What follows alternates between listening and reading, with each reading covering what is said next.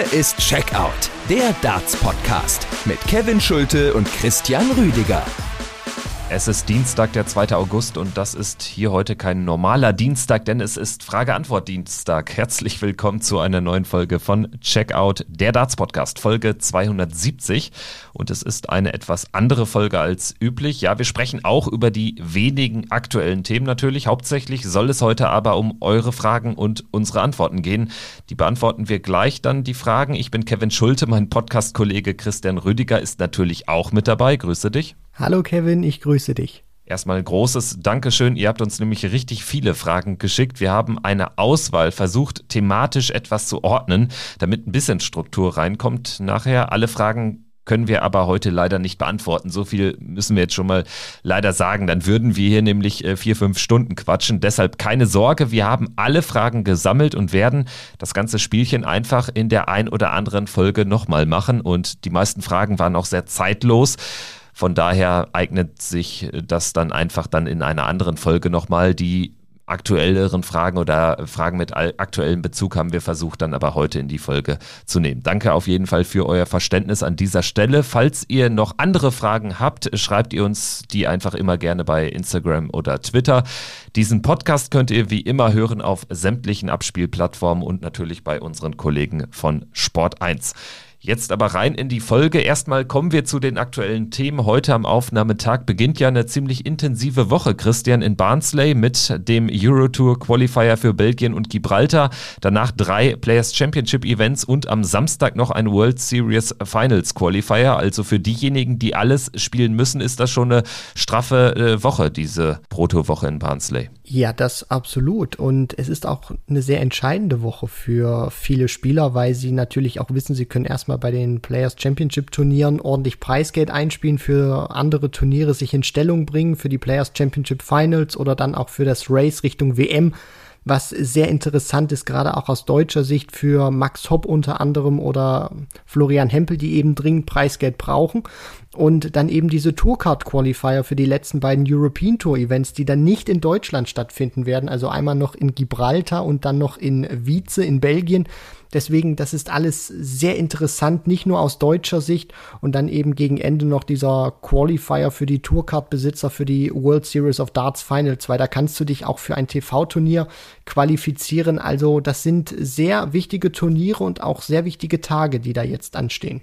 Und tatsächlich auch die, die Proto-Events werden jetzt sozusagen immer wichtiger beziehungsweise immer interessanter, weil es geht ja jetzt langsam auch Richtung Ende der Saison. Die Turniere 22 bis 24 werden von Mittwoch bis Freitag gespielt. Insgesamt stehen 30 ähm, auf äh, dem Plan in diesem Jahr wieder. Und das heißt ja auch, dass es richtig eng wird, jetzt so langsam aber sicher Richtung WM-Startplätze. Natürlich erstmal geht es noch um den Grand Prix. Stand jetzt wären da aber exakt die 32 Spieler dabei, die auch bei Matchplay qualifiziert waren. Aber ich denke, da wird sich vielleicht erfahrungsgemäß ja immer noch so, so ein, zwei, äh, drei Verschiebungen ergeben können. Gerade auch, weil ja dann noch Eurotours äh, gespielt werden. Also von daher, das bleibt definitiv interessant, bis es dann im Oktober dann äh, beim World Grand Prix zur Sache geht. Bis dahin ist aber noch einiges an Zeit und ein Turnier, was eben vorher noch stattfindet, ist das Einladungsturnier, die World Series of Darts Finals. Ich sag mal so, wahrscheinlich ähm, ist es auch für dich das,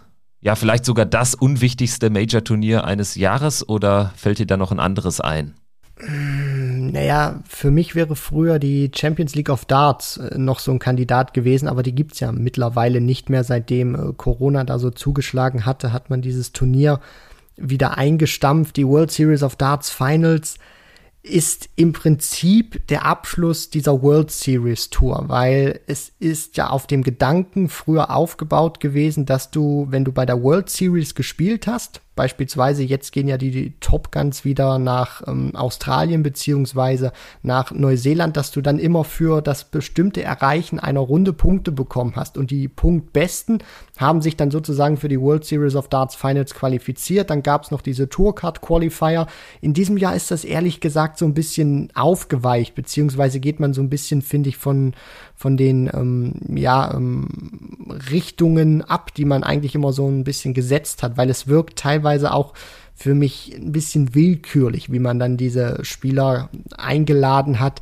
Gerade dann auch in den sozialen Medien gab es ein großes, ähm, großes Aufregerthema in der Darts-Bubble, dass ein Danny Nopper zum Beispiel nicht eingeladen wurde. Aber das liegt auch daran, dass man sehr auf Nationalitäten eben bedacht ist. Und weil man mit äh, Van Gerven unter anderem und Van Dijvenbode schon zwei Niederländer hat, wollte man dann sicherlich nicht noch einen dritten mit reintun. Das heißt, Danny Noppert müsste es zum Beispiel über den Tourcard Qualifier dann richten, aber die World Series of Darts Finals die World Series an sich finde ich gut, aber so diese World Series of Darts Finals, ja, die Frage stellt sich dann schon, ob das dann nicht dieses eine Turnier too much ist, weil braucht man wirklich nochmal sozusagen ein Einladungsturnier für Einladungsturniere können wir gerne nochmal jetzt ein bisschen en Detail drüber sprechen. Tatsächlich gibt es ja eigentlich Punkte pro World Series Event.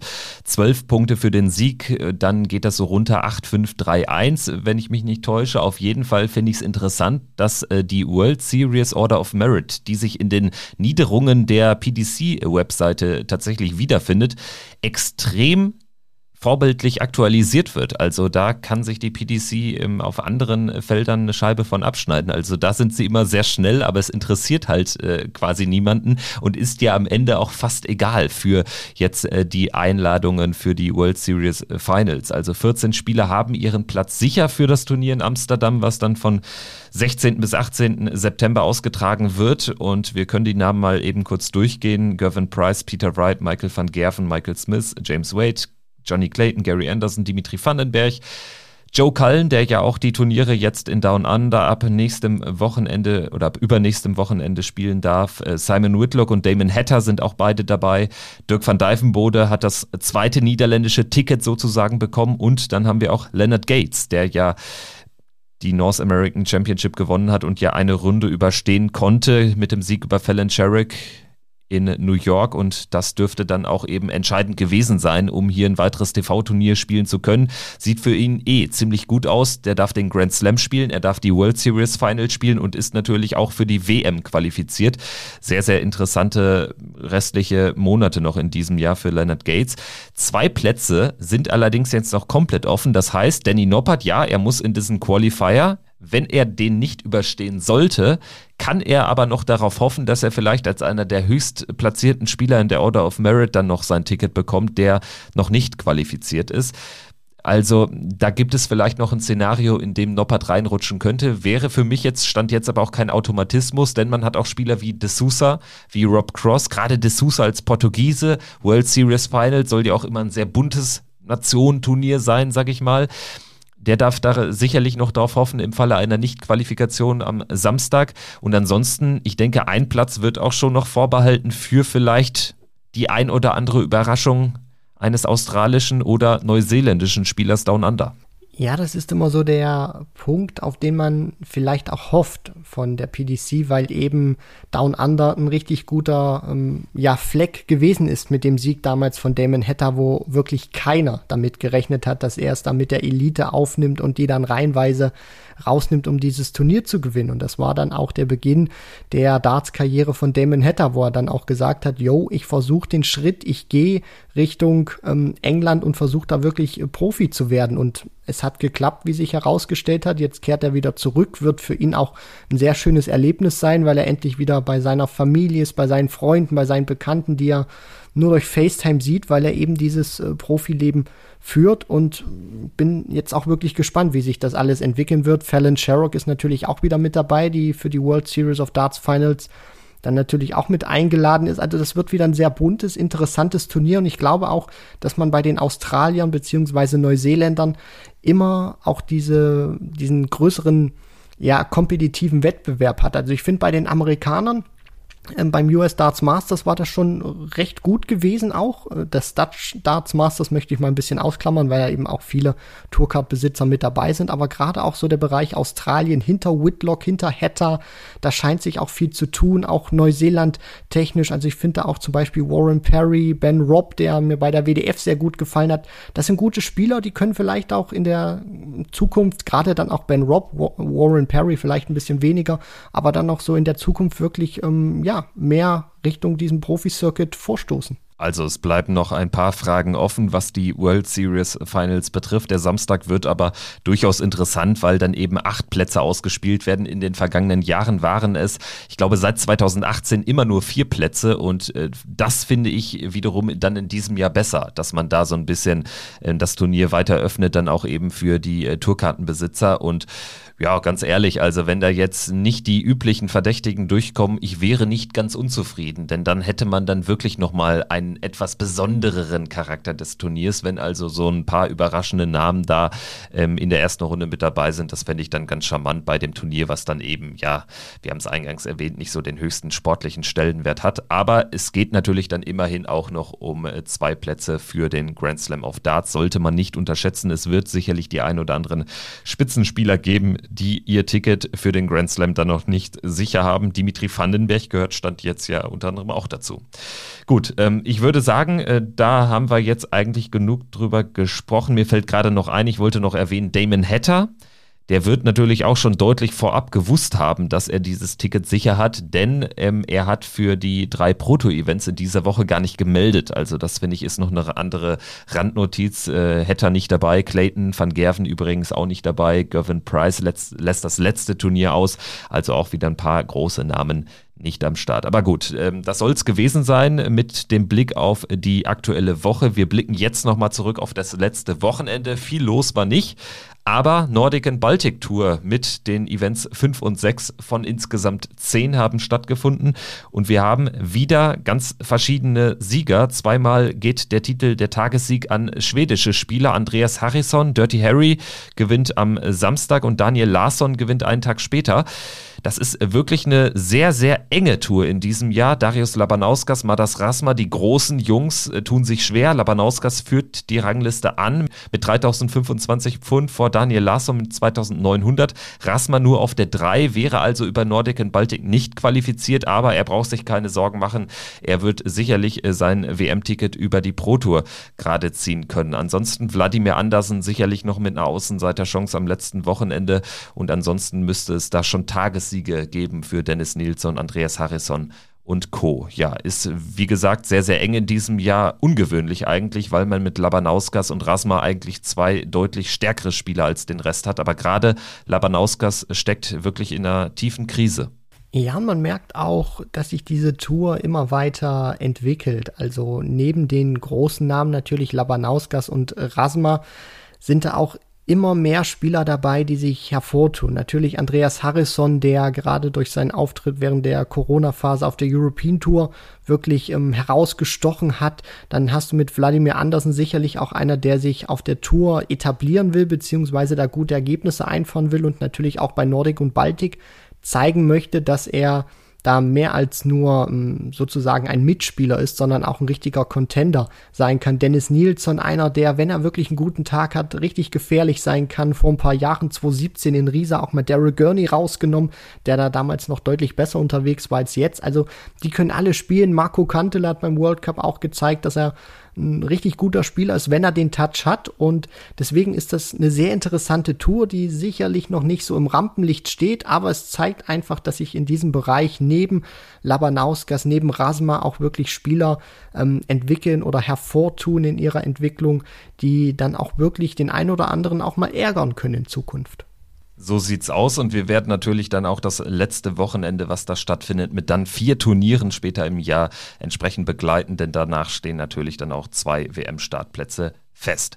Und ansonsten haben wir jetzt noch ein Thema hier auf dem Zettel und das betrifft die PDC Europe, die die nächsten Jahre weiterhin 13 Events auf der European Tour veranstalten wird. Also die PDC und äh, die Werner von Moltke Gruppe, also Moltke Sports heißt ja der Laden, werden weiterhin zusammenarbeiten. Die haben dann einen neuen Vertrag geschlossen, geht bis Ende 2026 und bedeutet eben, dass jedes Jahr 13 dieser dreitägigen Turniere in Deutschland natürlich mehrheitlich weiterhin stattfinden werden. Was ist davon zu halten? Deine erste Reaktion, Christian? Ja, ich finde, die PDC hat sich da auch jetzt langfristig abgesichert. Die PDC Europe, beziehungsweise dann natürlich auch mit Werner von Moltke setzen das gut um und haben diese Tour auch in den vergangenen Jahren oder in dem vergangenen Jahrzehnt, das muss man so sagen, seit, seit 2012 gibt es diese European Tour.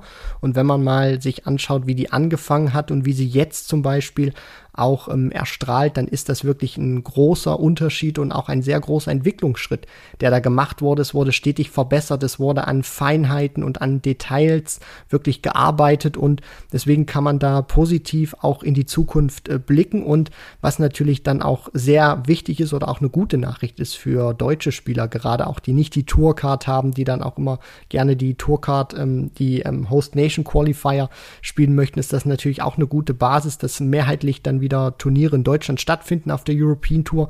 Glaube ich auch wichtig, dass viele Turniere in Deutschland weiterhin stattfinden, weil es einfach zeigt, dass außerhalb von UK ist Deutschland mit den Niederlanden der, der, der größte Markt für die PDC, was sowohl die Zuschauerzahlen anbetrifft von den Turnieren, aber auch von der wirtschaftlichen Seite her. Und deswegen ist das ganz wichtig. Darts wird auch in Deutschland in meiner Ansicht nach nie aus dem Free TV verschwinden, weil dafür der Markt einfach zu groß ist. Du hast zu viele Fans, du hast sehr starke TV-Quoten und das weiß die PDC und deswegen ist diese Verlängerung dann eben auch, diese Zusammenarbeit, dieser Mehrjahresvertrag, der da jetzt abgeschlossen wurde, eben die logische Folge, weil Darts in Deutschland boomt und weiter wachsen wird es sind jetzt natürlich verschiedene Punkte. Einmal diese Situation rund ums Free TV. Da haben wir natürlich auch in Deutschland den Sonderfall einfach, dass man hier generell nicht so richtig warm wird mit Pay-TV, ne, ist so mein Eindruck. Gerade in UK hat Pay-TV einfach einen ganz anderen Stellenwert und gerade auch im, im Fußball äh, sind das ja auch immer wieder ganz, ganz schwierige, aufgeheizte Debatten, wenn da ein zweiter oder ein dritter Player dann noch ähm, im selben Jahr die Bundesliga überträgt und das jetzt nicht alles bei einem Player verankert ist. Und äh, tatsächlich ja, tut sich äh, Pay-TV einfach in Deutschland relativ schwer. Das ist aber ja noch ein anderes Thema. Ähm, ich glaube auch, dass das äh, Darts in Deutschland weiterhin boomt. Das ist auch mein Eindruck.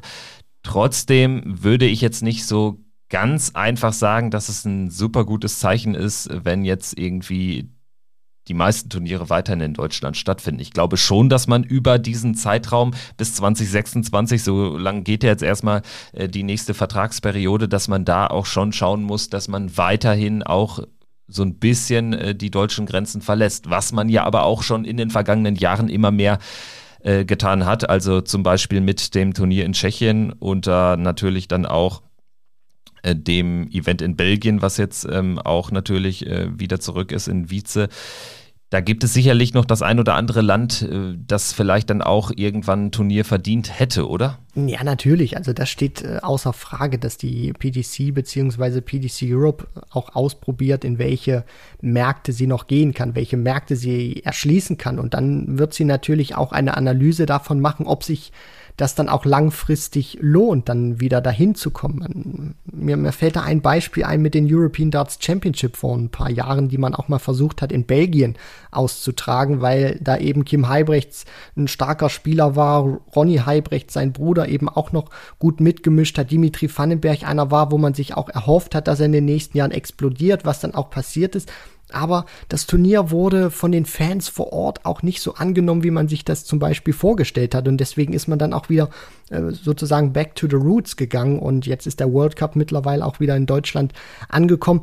Es ist natürlich wichtig, dass du ein gesunden Mix hast. Also aus dem, was du mittlerweile machst, das heißt Turniere auch in Deutschland mehrheitlich auf der European Tour in Deutschland zu veranstalten, weil du einfach weißt, die Basis ist da, die Fans sind da, das ist einfach auch wirtschaftlich rentabel und dann kannst du natürlich auch hier und da spielen und gucken, in welche Märkte kann ich noch gehen und dann analysieren, macht das Sinn, da im nächsten Jahr wieder hinzugehen oder vielleicht ein zweites Turnier, dann auch mal Richtung vielleicht Tschechien zu, zu vergeben.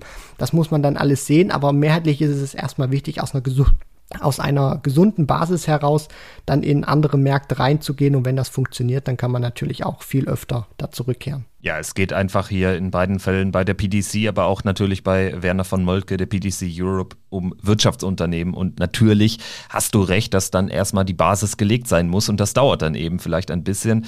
Die Richtung passt ja schon. Also da hatte ich mir vor ein paar Jahren ein bisschen mehr Sorgen gemacht, aber gerade Tschechien und Ungarn scheinen ja auch Erfolgsprojekte zu sein. Vielleicht ähm, hat man da irgendwie noch ein paar Ideen im, im Köcher. Ich könnte mir auch vorstellen, dass man eine European Tour in Skandinavien Skandinavien austrägt. Also World Series äh, Turnier in Kopenhagen scheint ja auch ganz gut angekommen zu sein. Stimmung war jedenfalls auch sehr positiv. Das könnte dann natürlich auch ein Weg sein, gerade weil man natürlich ähm, mit Nordic und Baltic ähm, da ja auch dann äh, in der Vergangenheit dann auch schon, schon European Tour Erfahrung hat und da vielleicht dann noch zweites Turnier oder so wäre sicherlich durchaus eine Option, denke ich.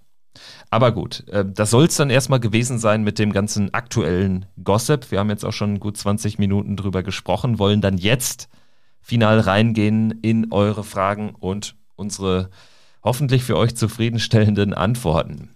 Erstes Thema, Christian. Ich lege einfach mal vor, es betrifft ein ganz heiß diskutiertes Thema an diesen Tagen und da reden wir über die Women's Series und die Frage, ob die Siegerin oder vielleicht sogar die ersten zwei Spielerinnen auf der Women's Series eine Tourkarte fürs nächste Jahr bekommen sollten. Wir haben unsere Meinung in der vergangenen Folge schon dargelegt und wollen das Ganze heute aber nochmal auf die Tagesordnung bringen, weil uns mehrere Hörer, so ehrlich muss man sein, geschrieben haben, dass sie bei diesem Thema eine ganz andere Meinung haben und sich tatsächlich eine Tourkarte für die Gewinnerin oder eben die ersten zwei der Women's Series wünschen würden. Danke auf jeden Fall für die zahlreichen Einsendungen. Wir wollen das jetzt nochmal aufgreifen. Es wird häufig argumentiert nach dem Motto, wenn wir das jetzt mal machen mit den Tourkarten, dann hätte das einen positiven Effekt in Sachen äh, Vielfalt auf der Tour und es würde sozusagen ein Treiber sein, um noch mehr Frauen an den Dartsport heranzuführen. Gehst du da erstmal mit?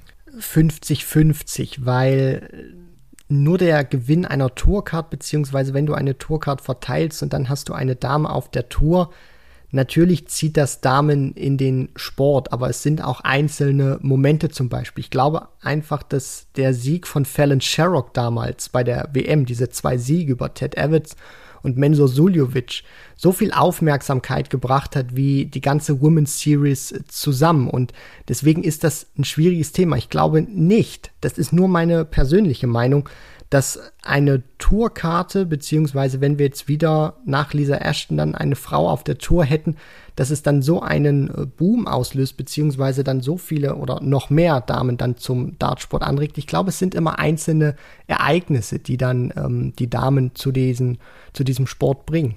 Da gehe ich erstmal mit. Ich glaube nämlich auch, dass es jetzt nicht dazu führen würde, also wenn es eine Tourkarte gäbe für die Women's Series Siegerin, dass jetzt zum Beispiel in Deutschland die Anmeldungen durch die Decke gehen bei diesem Women's Series Blog, den es ja gibt in Hildesheim. Also das sehe ich einfach nicht. Warum sollte das auch so sein? Also man muss eher einen Schritt weiter denken. Spielt eine Frau sicher auf der Tour für zwei Jahre? Dann heißt das ja, dass sie deutlich mehr Chancen hat, für diese besonderen Momente, die du ansprichst, zu sorgen. Das wäre wiederum dann für mich ähm, ein Ansatz, wo ich, wo ich schon mitgehen würde grundsätzlich. Genau, weil man muss da auch immer ein bisschen aufpassen. Also wenn jetzt zum Beispiel Lisa Ashton, Fallon Sherrock nehmen wir jetzt einfach mal, weil das die beiden krassen Zugpferde sind. Aber bleiben wir jetzt vielleicht mal bei, bei Lisa Ashton. Wenn die jetzt alle Turniere der Women's Series gewinnen würde, das wäre für die Menschen, die sich für Darts interessieren, wäre das eine große Nummer. Aber diese Turniere finden behind closed doors statt. Natürlich hat Lisa Ashton eine größere Reputation als zum Beispiel jetzt eine äh, Kirsty Hutchinson, die das äh, WM-Finale bei der WDF äh, erreicht hat und gegen Bo Graves dann verloren hat. Aber es ist nicht so, dass die Leute das wirklich so unmittelbar wahrnehmen, sondern es braucht dann diese ganz großen Momente, wo das Publikum eben dabei ist, wo die TV-Kameras an sind, wo die Menschen dann auch wirklich das live mitbekommen und dann wird das eben auch groß breit getreten von den Medien. Deswegen glaube ich schon, dass so ein Erfolg wie zum Beispiel bei der WM von Fallon Sherrock oder das Erreichen von Sherrock äh, beim Grand Slam, wo sie das Viertelfinale gespielt hat und dann gegen Peter Wright ausgeschieden ist. Solche Momente braucht es einfach, weil dann eben die PDC aufspringt, weil dann Sky Sports natürlich aufspringt, die beiden Großen, die dann in dieses Turnier involviert sind und dann die verschiedenen Gazetten aus England, aus UK, dann natürlich auch noch weiter verteilt äh, Festland Europa. Das sind die Momente, die es braucht und deswegen ist es dann auch wichtig natürlich, dass die Damen, wenn sie zum TV-Turnier kommen, gute Ergebnisse einfahren. Man muss sagen, seit dem Erfolg von Fallon Sherrock haben wir ja bei einer Vielzahl von TV-Turnieren tatsächlich eine Frau mindestens am Start, nämlich Fallon Sherrock. Ich weiß nicht, ob ähm, ohne diesen Erfolg von Fallon Sherrock A die dann doch relativ schnelle Implementierung der Women's Series möglich gewesen wäre, die dazu führt, dass zwei Damen jetzt sichere Startplätze beim Grand Slam haben. Das war ja dann schon der nächste Schritt. Der erste war dann eben die Implementierung von zwei festen äh, Startplätzen dann eben für Frauen bei der WM. Das hat dazu geführt, dass Fallon Sherrick dort sich einen Startplatz hat erspielen können. Und wiederum hat der Erfolg dann natürlich zum nächsten Schritt geführt. Von daher wäre das vielleicht ja die logische Abfolge, dass man sagt, hier eine oder zwei Tourkarten pro Jahr bringen den Frauensport signifikant weiter. Ich äh, würde mich bereit erklären, ein bisschen von, von einer Maximalposition und ähm, ja, einem Veto dagegen abzurudern jetzt in, in dieser Debatte und sagen, ja, ich, ich kann es mir dann doch grundsätzlich vorstellen, würde dann aber definitiv sagen, frühestens ab der nächsten Saison, weil du kannst jetzt nicht in eine laufende Women's Series eingreifen und jetzt sagen hinten raus, ach ja, ähm, die Siegerin bekommt übrigens eine Tourkarte. Das, äh, glaube ich, würde eher ähm, zu, zu viel Kritik führen und auch zu Recht. Ab dem nächsten Jahr könnte man darüber, darüber nachdenken, dann allerdings auch nur für die Siegerin. Alles andere wäre zu viel, glaube ich, weil man muss ja auch immer äh, darüber nachdenken, dass es auch wirklich ein ernsthafte Konkurrenz geben muss. Und wenn dann nächstes Jahr neben Lisa Ashton und Fallon Sherrick auch noch Bo Graves, sie will ja äh, Stand jetzt äh, nächstes Jahr dann dabei sein, die Tour spielt, dann hätten wir natürlich so ein richtig schönes Battle. Wenn es nur zwei Spielerinnen gibt, die dann auch noch um zwei Plätze spielen, wäre das meines Erachtens nach wirklich eine geschenkte Tourkarte und dann ähm, würde die PDC ihr Leistungsprinzip schon ein bisschen ad acta führen, auch wenn natürlich Fallon Sherrick und Lisa Ashton nichts dafür können, dass sie so weit vor dem Rest sind. Aber dann muss man sich auch mal fragen, warum Fallon Sherrick denn permanent auf der großen Bühne so abliefert, dann bei der Tourcard, äh, bei der Qualifying School aber gar nichts zeigt. Ne? Ja, ich finde dieses Thema ist in der Hinsicht so schwierig, weil die PDC, wenn sie eine Tourcard oder zwei für die Women's Series vergibt, dann soll sie es machen, weil sie es selber möchten und nicht, weil sie es müssen. Also ich hoffe, dass ihr das versteht, wie ich, wie ich das meine. Dieses Thema darf nicht politisiert werden. Also das ist immer so ein bisschen diese, diese große Gefahr, die ich da sehe, dass dieses Thema zu sehr politisiert wird und der Sport dann eben die die Nebenrolle einnimmt, weil die PDC sich dann irgendwie sagt, wir wollen diesem, diesen ges gesellschaftlichen Anforderungen sozusagen entsprechen und vergeben eine Tourcard nicht, weil wir das wirklich wollen, sondern weil wir das so ein, so ein Stück weit müssen, um uns dann irgendwie unangenehmen Fragen nicht dann ähm, ja vors Mikrofon begeben zu müssen.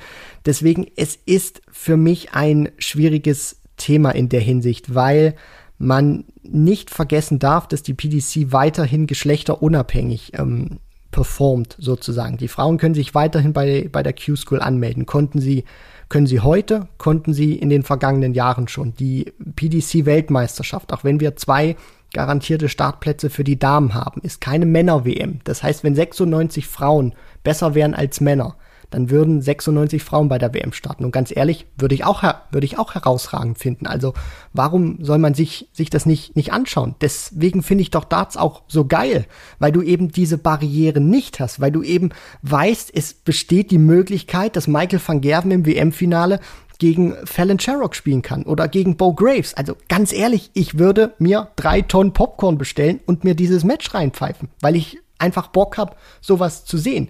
Und das ist einfach das Geile an diesem Dartsport, dass du diese Barrieren auch nicht hast, auch nicht von der körperlichen Zusammenstellung und von den Eigenschaften. Die Damen müssen nicht, nicht kräftiger sein oder sie müssen nicht schneller rennen oder irgendwie härter werfen. Sie haben genauso die drei Darts, sie werfen aus, aus der gleichen Entfernung und können sich eben in diesem Duellen betteln. Und Fallon Sherrock hat es eben gezeigt in der Vergangenheit, dass man das kann. Und das finde ich einfach großartig. Und deswegen bin ich auch weiterhin ein Verfechter davon, zu sagen, dass diese Women's Series jetzt ein guter Grundstein ist, aber irgendwann darf es die einfach nicht mehr geben, weil die Damen viel zu gut sind, um nur gegen sich zu spielen, sondern ich will die auch gegen die Männer sehen und ich will auch sehen, dass da der ein oder andere mal eine richtig schöne Reise kriegt und ich glaube, das funktioniert auch langfristig nur, wenn sie auch gegeneinander dann sozusagen spielen können, weil wenn sie nur in diesem Kosmos spielen, man hat das bei der BDO gesehen und jetzt auch bei der WDF, sie können ihr Niveau steigern, aber sie können das nicht so steigern, dass sie dann langfristig konkurrenzfähig sind, um mit einem Michael van Gerven, um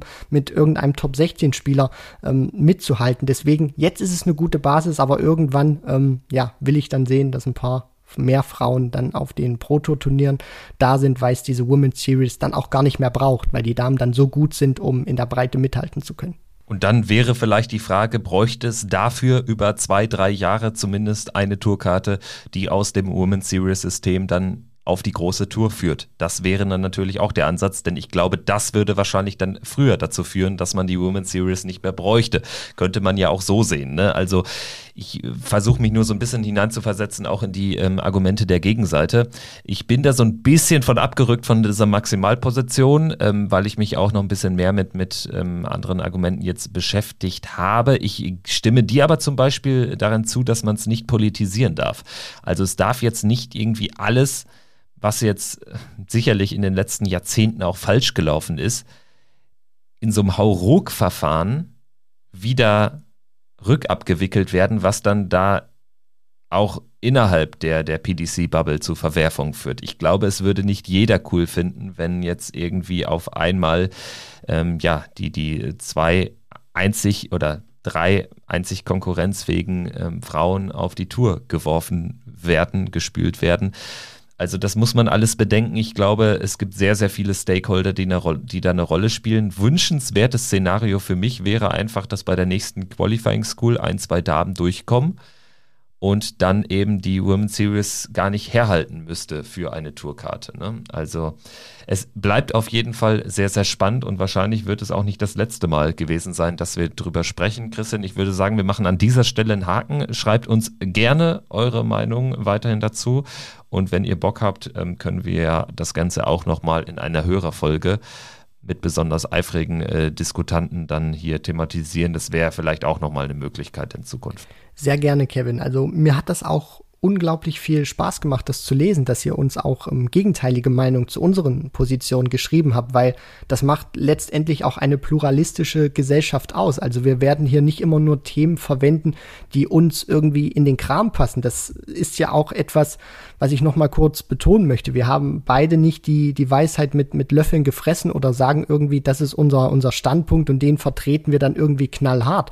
sondern es ist ja nur unsere Meinung, die wir hier kundtun und ob die jetzt richtig ist oder falsch ist, das ähm, will ich mir auch überhaupt nicht rausnehmen, irgendwie bewerten zu können, sondern wir teilen nur unsere Meinung mit. Wenn ihr eine andere habt, dann ist das großartig. Solange das immer friedlich und auf der Basis von Argumenten stattfindet, werden wir uns mit jedem Thema, mit jedem Argument auseinandersetzen, was es, es startstechnisch gibt. Deswegen da auch nochmal ein großes Dankeschön an, an dieser Stelle, dass ihr auch gegenteilige Meinungen habt, wo wir dann auch über so ein Thema wie die Women's Series reden können, weil wenn alle nur uns dann sozusagen nachsprechen würden, dann wäre es ja auch langweilig. Deswegen nochmal da ein großes Dankeschön an euch. Und wenn ihr immer irgendwas anders seht oder uns zustimmt, schreibt uns gern. Wir sind immer an einer Argumentation und einer Diskussion mit euch bereit. Dem ist nichts hinzuzufügen, also sollten wir jetzt weitermachen mit äh, dem zweiten äh, Punkt hier an, an Fragen.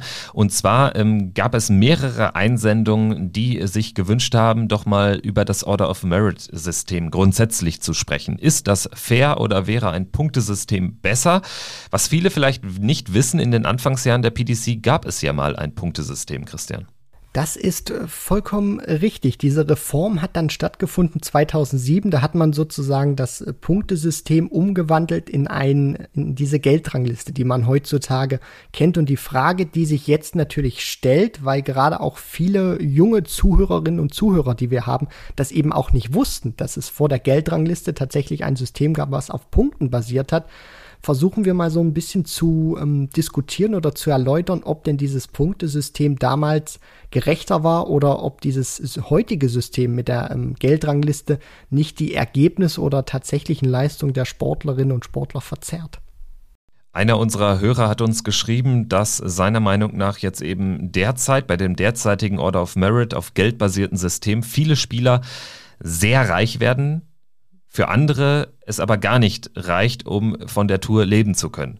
Das ist erstmal richtig, würde ich sagen. Also gerade bei den steigenden Preisgeldern, die steigen natürlich vor allen Dingen dann in der Spitze, dann nochmal richtig krass nach oben. Wir haben es dieses Jahr erlebt beim World Matchplay. Erstmals sind 200.000 Pfund für den Sieger. Also du kannst jetzt noch mehr Geld verdienen als zuvor, wenn du einer der besten Spieler bist. Also so Top 16 Spieler müssen sich, glaube ich, in den Jahren, wo sie auf der Tour sind, wirklich äh, keine Sorgen machen. Und auch wenn sie so ein bisschen Geld äh, gut anlegen, dann äh, dürfte das auch dann nach ein paar Jahrzehnten auf der Tour äh, ja ein gewisses Auskommen mit sich bringen. Also da stimme ich ihm zu. Für andere reicht es nicht zum Leben. Auch da muss man sagen, ja, ist richtig. Wenn man sich anschaut, dass manche Spieler eben äh, in einem Jahr kaum auf äh, 10.000, 15.000 Pfund Preisgeld kommen, dann reicht das nicht zum Leben dann musst du noch was anderes machen, musst Exhibition spielen, was auch immer.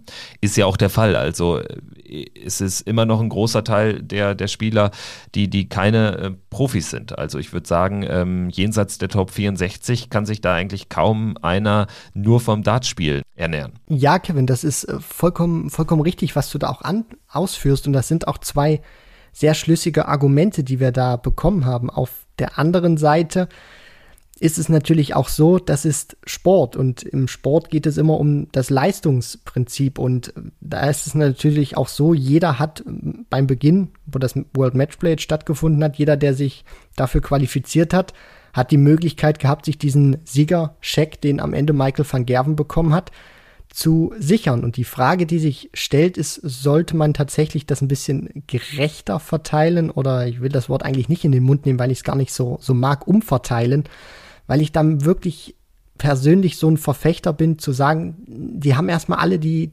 gleichen Möglichkeiten und wer dann eben der Beste ist, der holt sich eben diesen größten Scheck. Aber natürlich muss auch was dafür getan werden. Klar, dass die Spieler nicht nur Dart spielen, um irgendwie ihre Kosten reinzufahren, sondern dann tatsächlich auch ein bisschen davon leben können. Wenn man sich mal Wladimir Andersen zum Beispiel anschaut, der hat jetzt die, ähm, die Turniere, die jetzt stattfinden werden, hat er jetzt auch mal ein bisschen abgesagt, weil er gesagt hat, dass das passt jetzt einfach nicht in mein Schedule rein, in meinen Zeitplan, weil ich das auch mit meiner Arbeit nicht äh, verbinden kann. Das ist eben dieser schwierige Grad, den man gehen muss, zeigt aber auch, dass diese Profitour bei der PDC eben keine reine Profitour ist, dass du viele Spieler hast, die nebenbei weiterhin arbeiten müssen, um sich diese Reisen vielleicht auch finanzieren zu können. Das Argument geht so, dass man eben ähm, ja über das Prinzip der Umverteilung äh, niedriger positionierte Spieler dazu bringt, äh, sich vielleicht weiter zu professionalisieren, weil sie dann auch ein gewisses Einkommen quasi sicher haben, beziehungsweise dann eben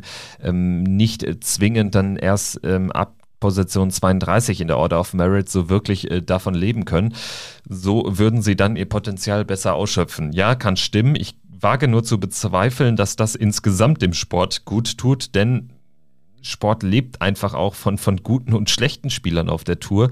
Und äh, wenn jetzt die Spitzenspieler weniger verdienen würden, das wäre ja das Prinzip der Umverteilung, das würde das ja nach sich ziehen, dann weiß ich nicht, ob das für die der beste Anreiz ist. Denn wir wissen von dem Gavin Price, äh, dass er jetzt nicht äh, irgendwie den Dartsport wegen seiner tollen äh, Kneipenkultur so liebt, sondern eben weil es so viel Geld zu verdienen gibt. Wir wissen von Phil Taylor, der immer auch auf der Jagd nach dem schnöden, schnöden Mammon war quasi.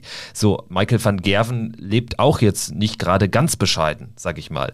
Und das ist ja dann auch ein Anreiz für viele Spieler, ähm, zu sagen, hier, ich will der Beste werden, ich will Millionär mit diesem Sport werden.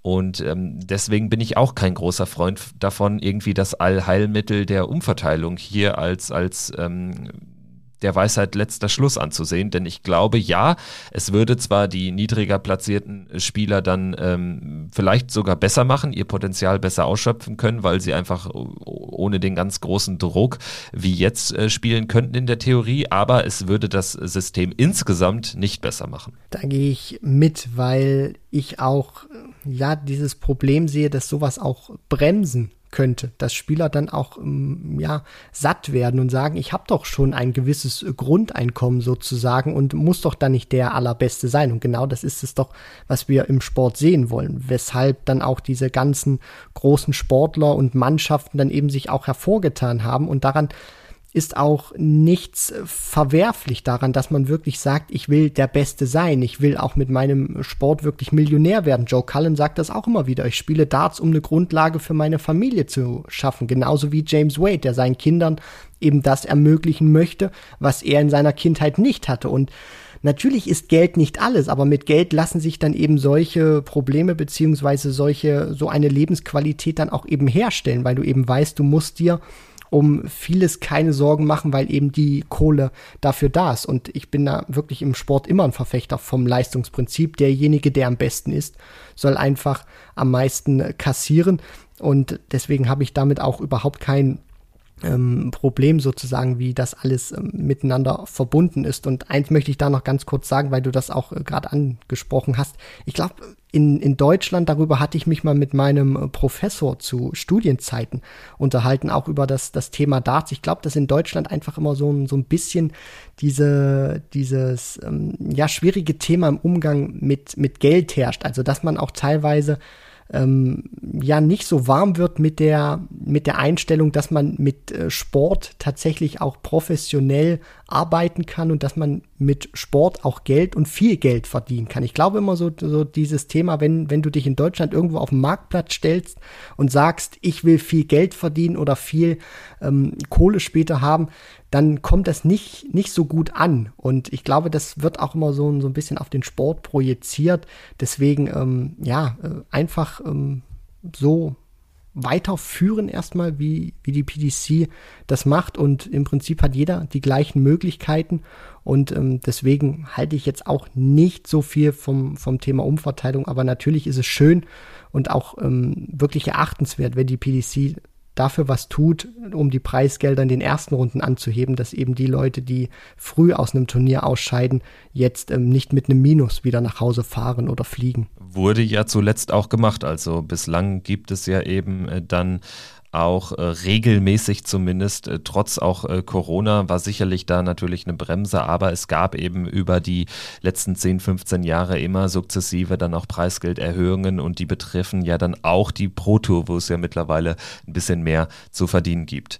Gut, machen wir weiter mit der nächsten Frage. Da geht es um den Punkt des Tourkalenders. Ist der mittlerweile zu sehr gefüllt? Ähm, Stichwort Gavin Price, der erwägt, die Premier League auszulassen, um stattdessen Eurotour zu spielen. Peter Wright denkt an den umgekehrten Weg. Das sind ja Indizien, dass es wirklich ein bisschen viel geworden ist. Es gibt auch immer mehr Spieler, die dann äh, sukzessive punktuell mal aus äh, Turnieren zurückziehen. Wir erleben das gerade in diesem Jahr verstärkt auf der European Tour.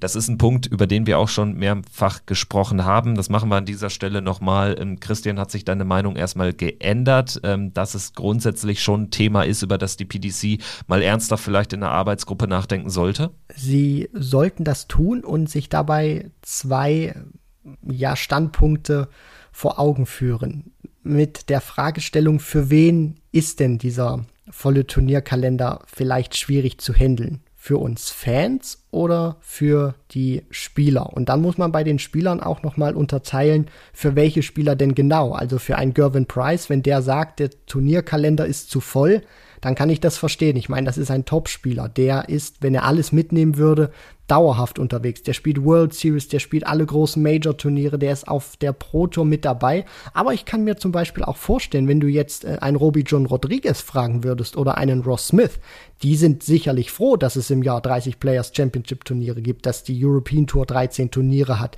dass ähm, es Möglichkeiten gäbe, World Series zu spielen oder so viele Major Turniere. Also die Medaille hat zwei Seiten, sowohl von, von der Spielerseite her, aber dann natürlich auch von den, von den Fans und von den Berichterstattern. Ich meine, als Berichterstatter, als Journalist ist man auch froh, wenn viele Turniere im Fernsehen stattfinden.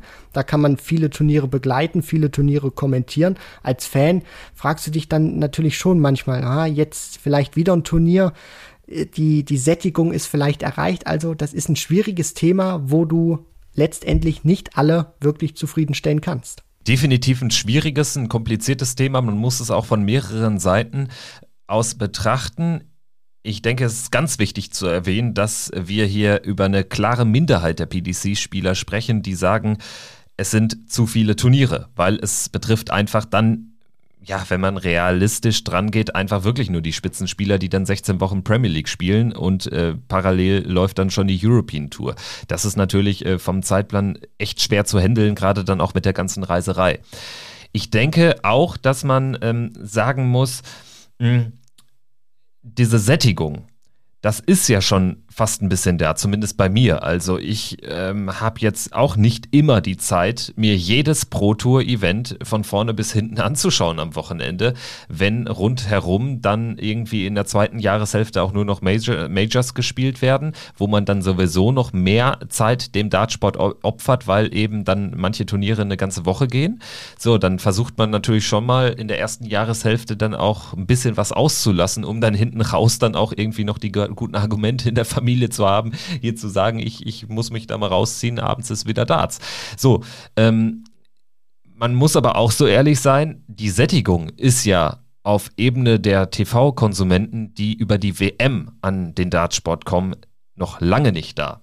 Da wäre es dann vielleicht eher an der Tas Tagesordnung zu sagen, nicht unbedingt weniger Turniere zu platzieren im Jahr, sondern einzelne Turniere abseits der WM auch noch ein bisschen zu stärken. Denn das ist ja ein großes Problem. Von daher auch das Thema Sättigung, was hier sicherlich mit reinspielt, aber man muss auch das völlig äh, von verschiedenen Standpunkten her denken. Für die Darts-Bubble ist eine Sättigung sicherlich schon erreicht oder kurz davor äh, zu erreichen. Für die normalen Zuschauer sicherlich aber noch nicht. Das wären so meine Two Cents zu dieser Debatte. Und noch eins, also Gavin Price wird garantiert die Premier League spielen.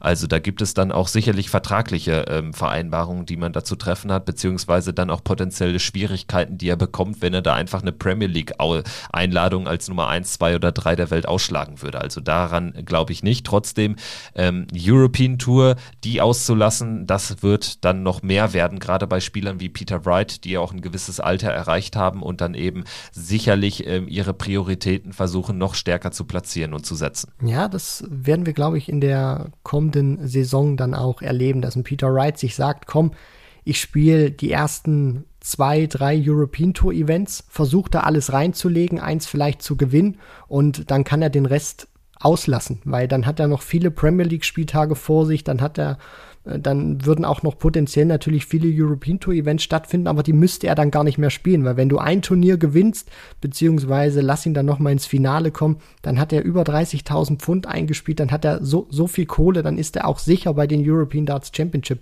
mit dabei. Ich glaube eher, dass es in, in diese Richtung geht, dass äh, sich Spieler wie Wright, wie Price ein paar Turniere rauspicken, sagen so, in die zwei, drei European Tour Events lege ich alles rein und versuche die zu gewinnen oder so gut es geht zu bestreiten, um dann so viel Kohle einzuspielen, dass ich, dass ich schon safe dabei bin und mir während der Premier League-Saison gar keine Platte mehr über die European Tour machen muss. Das ist natürlich für die Spieler gut. Für die Veranstalter ist das natürlich weniger gut, weil attraktive Zugpferde fehlen und für die Fans natürlich auch schade, weil die sich vorzugsweise Tickets kaufen, um Wright, um Price, um Van Gerven, um Michael Smith zu sehen und die wären dann vielleicht gar nicht mit dabei. Ich hätte sogar einen ganz konkreten Vorschlag, wie mal die Tour für die Spitzenspieler entschlacken könnte, gleichzeitig aber nicht weniger TV-Events hat. Und äh, zwar betrifft das das nächste Thema, was wir besprechen wollen. Es gab auch dazu mehrere Einsendungen, die nochmal über das Premier League-Format sprechen wollen, das thematisieren wollen. Das ist natürlich auch ein sehr, sehr interessantes Thema und auch das haben wir schon mal besprochen. Und ähm, es ist einfach die perfekte Überleitung, weil mein Vorschlag war ja, man ähm, erhöht die Premier League von 8 auf 16 Teilnehmer und das würde dazu führen, dass man eben in Woche A und B das Ganze unterteilt, sodass immer acht Spieler eine Woche frei haben. Und das würde natürlich irgendwie ähm, es auf jeden Fall besser machen, ohne jetzt die Premier League deutlich äh, zu, zu verschlanken, also gar nicht zu verschlanken. Im Gegenteil, man hat mehr Spieler, es gibt mittlerweile auch so viele Spieler, die es verdient hätten, äh, Premier League zu spielen. Man könnte dann auch ähm, ja, Danny Noppert ähm, bedenkenlos da reinnehmen, zum Beispiel ein Spieler, der unter dem jetzigen Format wieder droht rauszufallen, obwohl es verdient hätte, weil er einfach dann einfach, ja, in Anführungsstrichen nicht so sexy ist. So, das hätte für meine Begriffe viele, viele Vorteile. Und auch dazu haben wir dann äh, sogar noch einen Vorschlag erhalten von Hörer Jan. Danke dafür. Er sagt, es bräuchte zwölf feste Spieler seiner Meinung nach, verteilt auf Woche A und Woche B. Das heißt sechs Spieler Woche A, sechs Spieler Woche B und pro Abend dann vier Contender, die zwei Plätze fürs Viertelfinale ausspielen an dem jeweiligen Abend. So dann hätte man noch mehr verschiedene Spieler, die Premier League Abende spielen könnten. Und äh, das äh, finde ich ist auch ein sehr interessanter Vorschlag. Ich würde ähm, da in Teilen sogar mitgehen. Das würde es noch besser machen, noch variantenreicher gestalten. Man könnte dann, wenn man in Deutschland ist, einfach nochmal äh, deutsche Spieler da hinzugeben. Ich glaube nur, dass man es nicht noch komplizierter machen sollte, als es ohnehin schon ist. Ähm, zwei Contender würden reichen, denke ich einfach, dass man ohne da noch irgendwie so eine Vorqualifikation fürs Viertelfinale, dann würden die Abende auch zu lang werden. Zwei Contender sechs feste Spieler pro Woche und man hätte einen sehr, sehr bunten, sehr, sehr ereignisreichen Abend wahrscheinlich. Aus Fansicht finde ich diese Art und Weise beziehungsweise diesen Vorschlag, dass man sagt, man spielt mit 16 Spielern beziehungsweise unterteilt. Das finde ich wirklich extrem geil, weil es was Neues wäre, weil es auch Abwechslung bringen würde, dass du eben weißt, okay, um jetzt äh, Van Gerven gegen Price zu sehen, muss ich eben noch mal zwei Wochen warten. Das äh, kann die Vorfreude dann auch steigern bei den Fans, sicherlich auch äh, TV-Quoten erhöhen. Und ähm, es wird sehr spannend und sehr ja, ähm, diskussionswürdig dann auch sein, wenn die Spieler und das Format von der Premier League wieder bekannt gegeben wird, weil 16 Spieler kriegst du ohne Probleme zusammen. Wenn du dir die Top 16 der Order of Merit anguckst, Price, Wright, Van Gerven, Smith, Wade, De Sousa, Clayton, Anderson, Cross, Noppert, Humphreys, Van Dyvenbode, Cullen, Vandenberg, Chisnell, Aspinall. Ganz ehrlich, wenn du jetzt sagst, du spielst mit den Top 16 Premier League, unterteilst das in zwei Achtergruppen oder ähm, nimmst dann zum Beispiel den, den Vorschlag, den uns Jan unterbreitet hat, wo man dann eben sagt, statt 16, 12 mit zwei Contendern, äh, ist das auch eine tolle Möglichkeit. Die Frage ist dann nur, geht die PDC damit und gehen vielleicht auch die Spieler damit? Also inwieweit haben die vielleicht auch, Stichwort PDPA, ein Mitspracherecht, weil wenn du diese Premier League von den Teilnehmern nach oben ziehst, heißt es natürlich auch, dass vom Kuchen für den Einzelnen weniger übrig bleibt und ob dieses Preisgeld dann von der Premier League weiter gehalten werden kann, beziehungsweise ob es gestreckt werden muss und dann für den Einzelnen, der eben das Ding nicht gewinnt, weniger übrig bleibt, ob da die Spieler mitmachen würden, weil du hast trotzdem diesen Reisestress, auch wenn du nicht jede Woche unterwegs bist.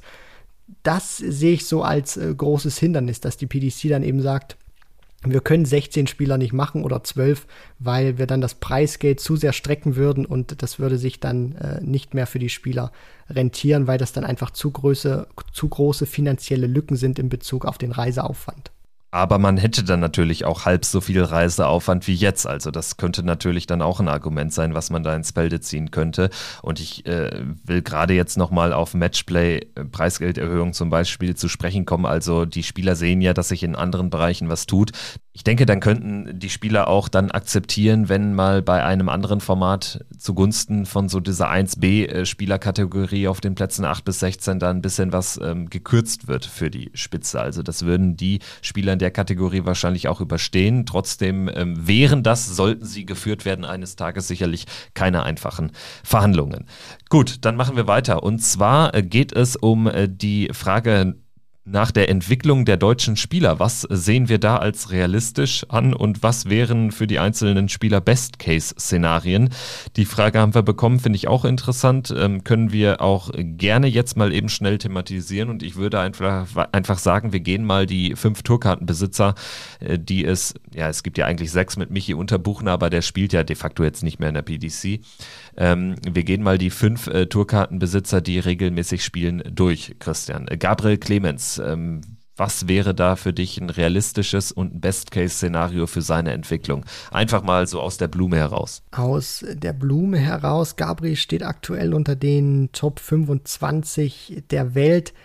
Ich glaube, im Best Case ist das einer, der sich ähm, mal auf Platz 16 vorspielen kann, weil er die Qualität hat. Das zeigt er von den Averages her und man darf das nicht vergessen aufgrund dessen, dass du bei den Major-Turnieren mittlerweile gutes Preisgeld verdienst und verdienen kannst und Gabriel einer ist, der sich sehr sicher immer für viele Majors beziehungsweise alle Majors qualifiziert.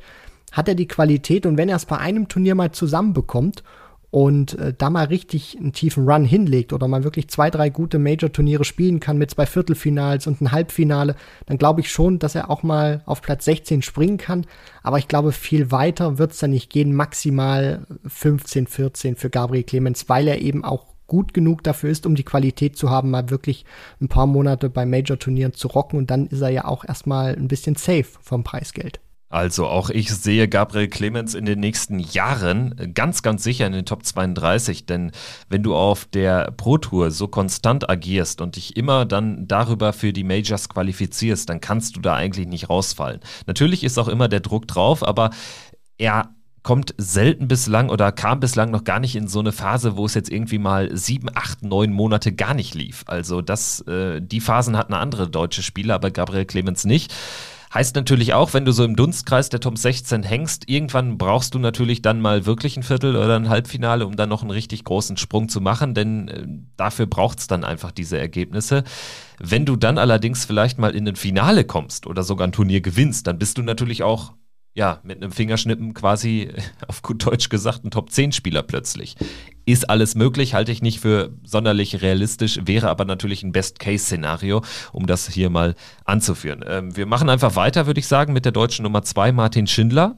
Realistisch äh, Top 32, denke ich. Ähm, auch jetzt schon schnell. Äh, Stichwort WM. Das muss sein Ziel sein, um sich da in den Top 32 zu halten, denn das wäre nächster Meilenstein. Zweite WM-Runde dann direkt sicher, gegen einen ungesetzten Spieler dann auch Chancen weiterzukommen. Also das muss das Ziel von Martin Schindler sein.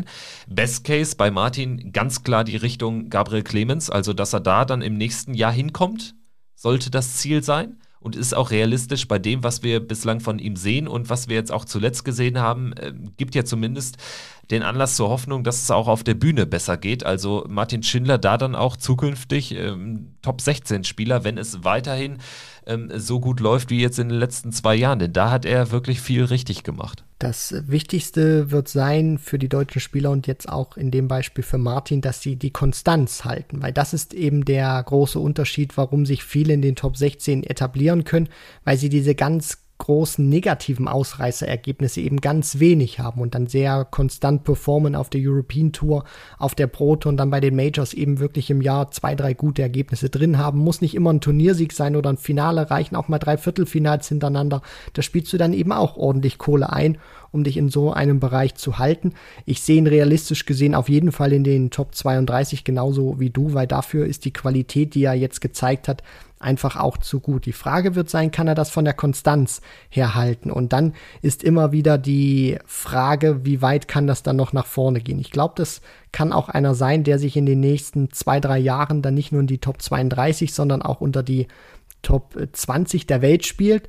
Und es kann auch in die Top 16 gehen für Martin, aber so weit will ich dann auch nicht gehen. Also das gleiche, was ich für Gabriel Clemens dann auch gesagt habe ich traue das Schindler auch zu, zwei, drei gute Turniere dann im Jahr zu spielen bei einem Major, wo du dann dich auch in den Top 16 festbeißen kannst. Aber es ist eben so brutal schwer, sich da zu etablieren, weil wir dürfen nicht vergessen, Espinel war vor dem Matchplay die 18 der Welt. Das ist ein herausragender Spieler und die Qualität wird einfach steigen und die Weltrangliste wird wahrscheinlich auch immer weniger Relevanz haben, beziehungsweise immer weniger Aussagen über die Qualität eines Spielers. Deswegen, wenn es Martin tatsächlich mal schaffen sollte, dann sich unter die Top 20 oder in den Top 16 auch mal zu etablieren oder einen Platz zu sichern, dann ist das herausragend, weil ich habe die Top 16 aufgezählt. Davon hat jeder das, das Potenzial, Top 10 zu spielen. Und deswegen ähm, sollte man nicht mehr zu großen Wert, finde ich, irgendwann auf die Order of Merit legen, weil die einfach zu gut sind mittlerweile in der Breite, auch die Spieler. Ja, zumal dann eben ähm, wieder das gilt, was für Gabriel Clemens auch gilt. Ähm, wenn du die Nummer 20 oder Nummer 18 der Welt bist, ein Turnier gewinnst, so wie Danny Noppert, dann bist du ja über Nacht quasi zu einem Top-10-Spieler geworden. Also da geht's ja dann auch irgendwann schnell, wenngleich es dafür dann eben dann auch bei Major-Turnieren dann wirklich Siege braucht, weil selbst ein Finaleinzug bringt dich dann an gar nicht mehr so vielen Spielern vorbei, weil eben da die Abstände dann auch immer, immer größer werden und weil wir da über ganz andere Geldbeträge in der Order of Merit reden. Machen wir weiter mit Florian Hempel. Das ist natürlich eine ganz spannende Persönlichkeit. Erstes Jahr war sensationell, das zweite Jahr läuft jetzt deutlich schwieriger, heißt natürlich auch, das nächste Jahr wird extrem interessant, weil er da unter Druck stehen wird. Er muss sehr viel Kohle verteidigen im nächsten Jahr. Ähm, deshalb äh, stehen da natürlich ein paar Fragezeichen. Also in meinen Augen kann es im nächsten Jahr dann nur um, die sichere, um das sichere Halten der Tourkarte gehen. Schafft er das? Durch ein konstantes Jahr, durch ein Jahr, was vielleicht nicht so stark ist wie sein erstes, aber jetzt deutlich besser als das jetzige, Stand jetzt dann ähm, sehe ich in ihm Spieler, der daran auch wieder wachsen kann und wird und dann auch irgendwann die Top 32 anpeilen kann. Also das äh, traue ich ihm zu.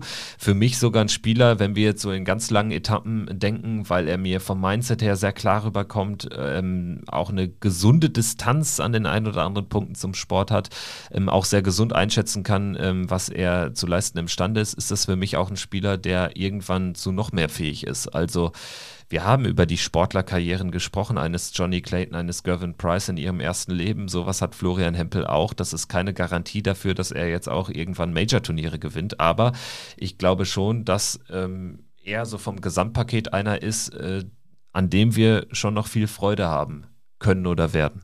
Das Entwicklungspotenzial bei Flo ist noch lange nicht ausgereift und auch sehr interessant zu beobachten, wie sich das ähm, weiterentwickeln wird. Er hat gezeigt, was er leisten kann.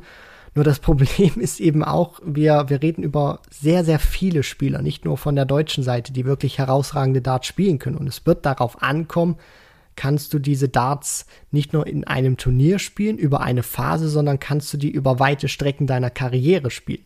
Und das wird sehr, ja, ähm, sehr aufregend sein, auch zu beobachten, ob ähm, die deutschen Spieler dazu imstande sind, ob sie wirklich ein tolles Niveau spielen können über eine große Zeit ihrer Karriere, ohne wirklich zu große Schwankungen oder Ausschläge nach unten zu haben. Von der Qualität her hat Florian Hempel auf jeden Fall das Zeug, sich in die Top 32 zu spielen. Die Frage ist dann auch wirklich nur, ob alles passt, ob das Mindset passt, ob die Form auch über eine lange Zeit passt. Und wenn das alles stimmt bei ihm, dann gehe ich auch das Gleiche mit, was man dann auch schon ähm, über viele Spieler gesagt hat, ist das auf jeden Fall einer, der sich in den Top 32 ähm, verorten kann. Der nächste ist äh, Max Hopp. Bei ihm wird es natürlich schwierig, die Tourkarte in diesem Jahr noch zu halten. Von daher, es geht dann wahrscheinlich in die, in die Qualifying School. Da ist immer die Frage, ist das eher ein Neustart wie bei Martin Schindler, wo du dann mit einem richtigen Booster ausgestattet mit der Tourkarte dann zurückkommst und dann erstmal ein richtig famoses erstes Jahr hinlegst. Ja, ich stelle da so ein paar Fragezeichen. Also bei Max bin ich mir ehrlich gesagt nicht so sicher, ob das mit der Tourkarte klappt. Das ist eh immer eine Lotterie, aber es ist für mich einfach ein Spieler, der zu selten auch diese richtig guten Matches dann abgeliefert hat, die du dann aber auch bei der Q-School brauchst oder bräuchtest. Also von daher ähm, kann erstmal nur darum gehen, die Tourkarte irgendwie zurückzubekommen und dann sich in langsamen Schritten wieder auf die Tour zu arbeiten. Dass er es drauf hat, prinzipiell, ja, darüber müssen wir nicht sprechen. Also es war ein Spieler, der schon weit in den Top 32 drin war. Von daher, ja, müsste man dann ähm, mal schauen, aber ich habe da aktuell so ein paar Fragezeichen im Kopf.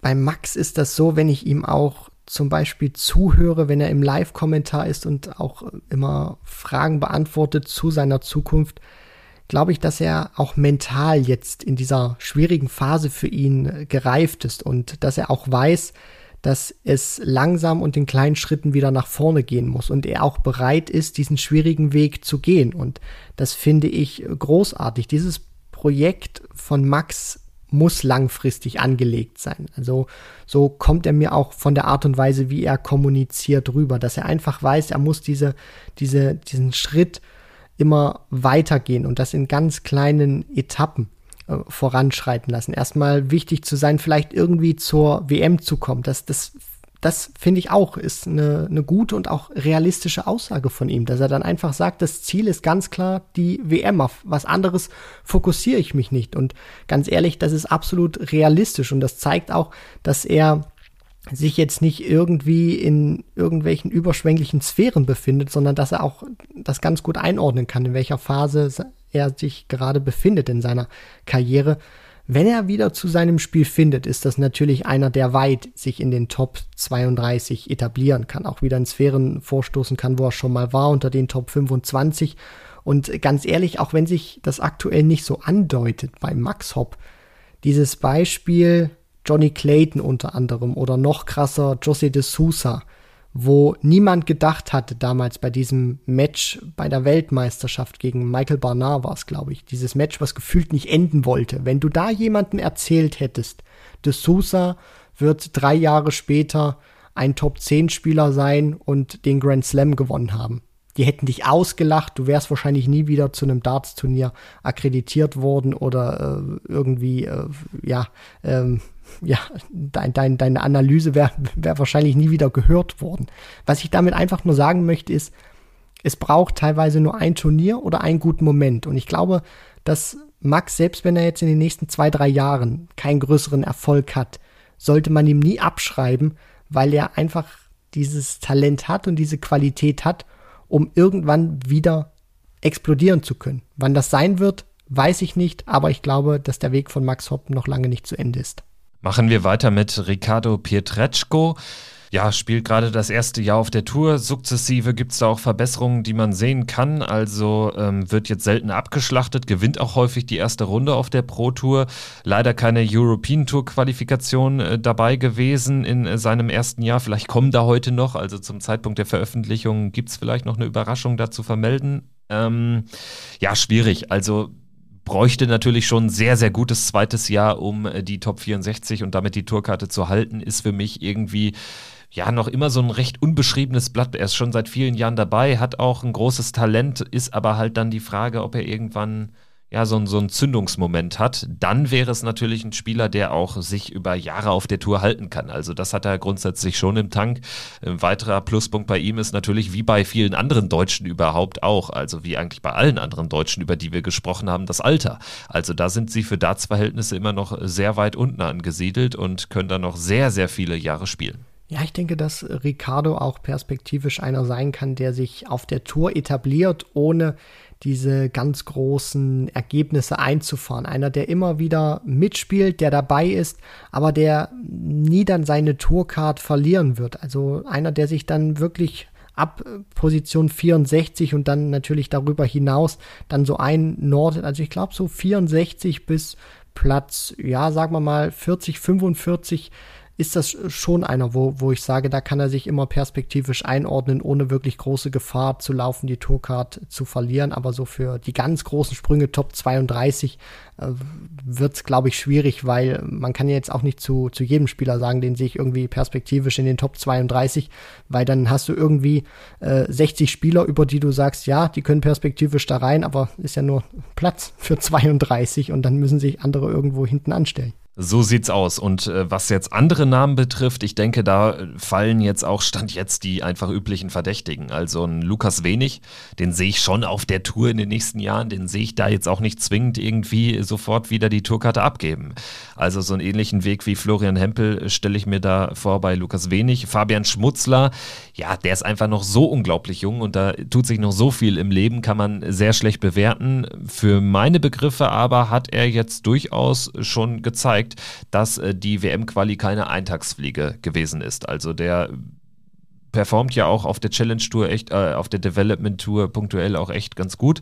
Äh, Nico Springer, ähnliche Punkte hat einen guten Start auf die European Tour erlebt äh, mit, mit den Qualifikationen da über die Host Nation Qualifier.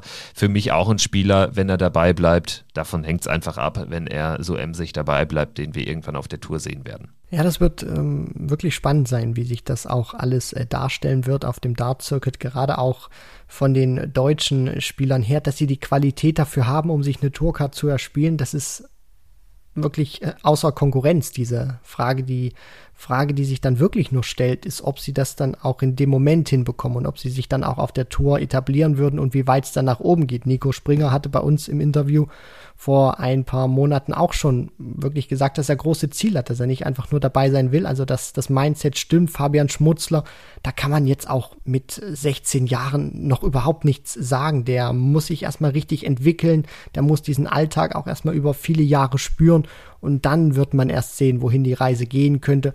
Wen ich auch interessant finde, weil wir auch so in Bezug auf Fabian Schmutzler Jugendspieler sprechen, gibt es immer einen, den wir noch nie so häufig erwähnt haben, der German Eagle, David Nachreiner, einer, der zu den besten Jugendspielern in Deutschland zählt, der auch sehr viel schon im, Soft-Tip und EDART-Bereich gespielt hat. Also das könnte vielleicht auch einer sein, wenn, wenn der dann sagt, er spielt ähm, irgendwann auf PDC-Niveau, äh, versucht er sich dann da ähm, ja irgendwie zu, zu etablieren oder gute Ergebnisse einzufahren. Also da werden noch ein paar nachkommen in Deutschland in den nächsten Jahren und dann muss man einfach schauen, wie die sich entwickeln und wie das dann auch ähm, ja wirklich sich dann von Ranglistenpositionen her ausschlägt. Dann würde ich sagen, gehen wir zu den nächsten Fragen über. Da können wir es jetzt auch ein bisschen kürzer halten. Das sind jetzt eher auch kürzere Fragen. Wir sind jetzt zwar schon über eine Stunde hier im Podcast, aber können ja noch ein paar Fragen machen. Wie gesagt, geht jetzt auch ein bisschen schneller.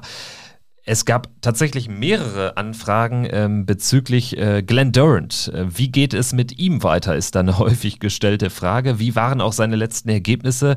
Trainiert er überhaupt noch? Spielt er überhaupt noch auf der Tour? Ja, er trainiert noch. Er spielt auch noch auf der Tour. Und wie geht es ihm mit, mit ihm weiter, ist natürlich eine schwierige Frage. Es sieht aktuell aber nicht sehr gut aus. Also Stichwort, könnte er seine Tourkarte verlieren? Ja, das ist sogar mehr als realistisch. Es wäre schon eine sehr große Überraschung in meinen Augen, wenn äh, Glenn Durant nächstes Jahr noch auf der Tour ist. Also aktuell fehlen ihm 7000 Pfund in der Order of Merit, die er aufholen müsste bis nach der WM oder einschließlich der WM. Das heißt, er bräuchte die WM-Qualifikation über den Tourkarten-Qualifier, weil er hat keine Chance, jetzt noch so viel Geld einzuspielen. Dafür bräuchte es jetzt eine wundersame Rückkehr des alten Glenn Durant und die sehe ich aktuell nicht sodass ähm, das schon mehr als realistisch ist, dass, äh, dass er seine Tourkarte verlieren wird. Ein dramatischer Fall des dreifachen Lakeside Champions. Genauso schnell wie er in diesen Circuit reingebrochen ist bei der PDC, genauso schnell scheint er jetzt wieder abzustürzen. Unfassbar traurige Geschichte. Ich durfte ihn in Hannover mal kennenlernen bei einer Exhibition. Sehr netter Kerl, sehr zuvorkommt, sehr höflich. Also der weiß auch wirklich, wo er herkommt und der empfindet das auch immer als große Dankbarkeit, wenn er für eine Exhibition gebucht wird, dass die Leute sich Tickets holen, um ihn spielen zu sehen. Und deswegen nimmt mich dieser Fall da auch wirklich sehr mit und ich hoffe einfach, dass er irgendwo wieder zu halbwegs alter Stärke zurückfindet. Also ob er jetzt wirklich wieder der Glenn Durant wird, der dreimal Lakeside gewonnen hat, ähm, ob er jetzt wirklich wieder der Glenn Durant sein kann, der zweimal im World Matchplay Halbfinale stand, der die Premier League gewonnen hat. Das weiß ich nicht. Ich glaube, vielleicht auch müssen wir uns von dem Gedanken verabschieden, aber dass es wieder einer sein kann, der konstant auch mal wieder 90 plus Averages spielen kann. Wenn ich das sehe, beziehungsweise wenn ich das ähm, ja erleben kann und er das hinbekommt, dann wäre ich persönlich auch schon sehr glücklich und ich hoffe einfach, dass wenn er die Tourcard verliert, danach sieht sehr stark aus, dass er sie sich irgendwann wiederholen kann, beziehungsweise dass er dann einfach ähm, weiter Dart spielt und sich dann vielleicht bei der WDF versucht, wieder zu alter Stärke zu bringen. Um sich das nochmal vor Augen zu führen, also er hat in diesem Jahr 3250 Pfund eingespielt, in dem ganzen Jahr auf der PDC-Tour das ist schon wirklich dramatisch. Also Glenn Durant, wir reden da eben über einen Top-16-Spieler, der so schnell, so hoch gestiegen ist in der Order of Merit wie kaum ein zweiter zuvor und jetzt aber auch so schnell so weit zurückfällt wie kaum ein zweiter zuvor. Und die entscheidende Frage wird sein, hat er dann überhaupt noch ja, die Motivation, die Lust, nochmal diese Ochsentour anzugehen, auch in seinem Alter dann nochmal den Weg zurückzufinden, gerade dahin, wo er schon mal war dreifacher Lakeside-Weltmeister, Matchplay-Halbfinalist, Grand Slam-Halbfinalist, ähm, Grand Prix stand er, glaube ich, auch im Halbfinale. Ja, das wird er dann eben auch zeitlich quasi nicht mehr hinkriegen können. Und deswegen die entscheidende Frage, hat er dann überhaupt noch die Motivation für die Ochsentour? Wir werden es sehen. Gut, dann äh, eine sehr interessante Frage nach den äh, Top 10 Lieblingsspielern da müssen wir jetzt erstmal sagen, wir fanden die Idee super. Das sollten wir aber nicht jetzt hier so kurz abhandeln. Das sollten wir mal gesondert in einer Folge, ähm, ja, die so zwischen Turnieren stattfindet, thematisieren, haben wir uns notiert.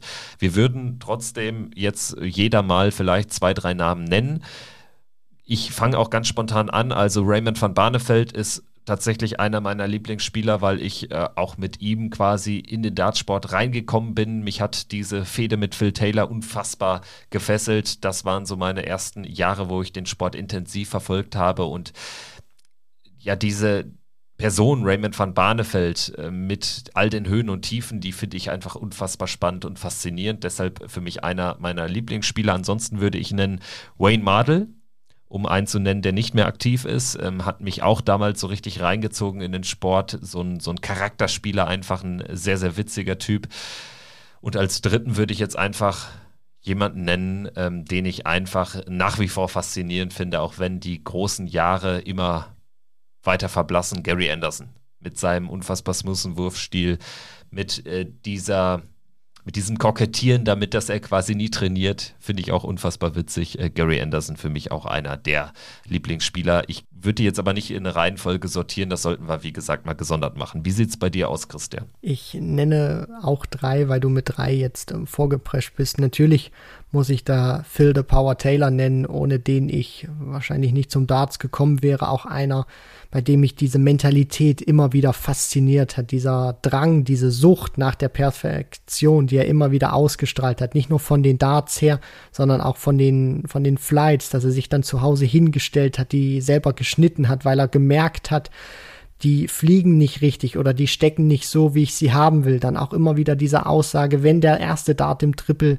20er Feld landet, dann soll der unten landen, also im unteren Drittel des Triple 20er Feldes.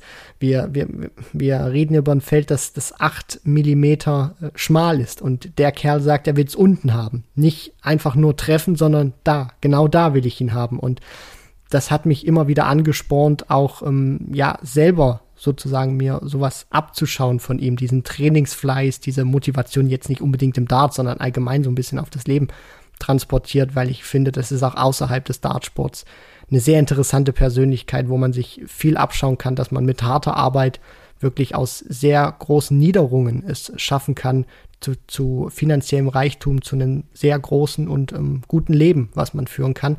Dann Adrian Lewis natürlich, weil mir diese Lockerheit von ihm immer wieder gefallen hat, auch dieser, diese kindliche Jugend, die er immer wieder ausgestrahlt hat, gerade auch, weil er dieses Duo mit Taylor immer gebildet hat beim World Cup of Darts. Ich finde, seitdem England nicht mehr mit Lewis Taylor spielt, ist irgendwie England nicht mehr so ein, so ein richtiges Team England, auch wenn das natürlich vollkommener Quatsch ist, was ich da sage, aber es hat einfach immer einen anderen Flair gehabt, wenn Taylor und Lewis gespielt haben. Und die Nummer drei mittlerweile überhaupt kein Thema mehr auf der Tour in meinen Anfangsjahren mich wirklich auch sehr begeistert und fasziniert. Das ist der Warrior, Wes Newton gewesen, ehemaliger Top 10 Spieler, einer, der zu seiner Zeit in jedem großen Major-Turnier, was es zu seiner Zeit gab, mindestens im Viertelfinale stand und der dann aus für meiner Sicht unerklärlichen Gründen ganz schnell abgeschmiert ist und es nicht wieder zurückgeschafft hat. Einer, den ich immer in Erinnerung behalten werde, große Matches geliefert hat. Deswegen Taylor, Lewis und der Warrior Wes Newton.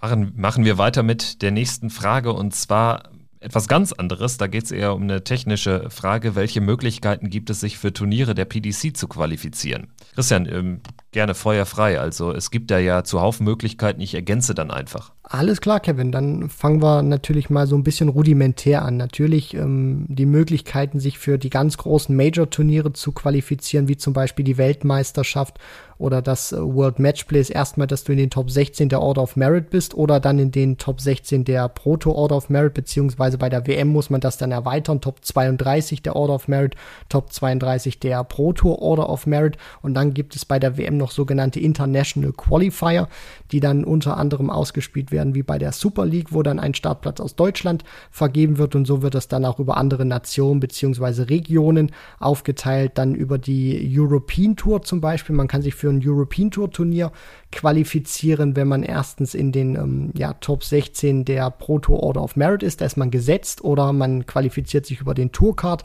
Qualifier. Wenn man aber weder noch von, von beiden irgendwas ist, dann kann man sich auch, wenn ein Turnier in Deutschland stattfindet, über den Host Nation Qualifier qualifizieren. Das heißt, man bezahlt sozusagen die Startgebühr für das ähm, Turnier und kann sich dann versuchen, über diesen Qualifier zu dem Turnier zu spielen. Es sei denn, man hat die Q-School gespielt, dann entfällt das Startgeld für den Host Nation Qualifier.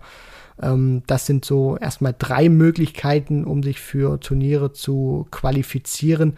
Und ähm, da möchte ich jetzt erstmal das Wort weiter an dich äh, übergeben, Kevin, bevor ich dann zu viel dann erstmal sage, um dir irgendwas ähm, wegzunehmen, was ich nicht machen möchte.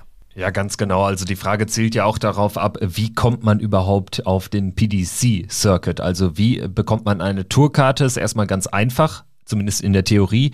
Man muss die knapp, was sind es aktuell, 400, 500 Euro Startgeld für die Qualifying School, die ja in der Regel im Januar oder Februar stattfindet. In Corona-Zeiten war es dann eben im Februar.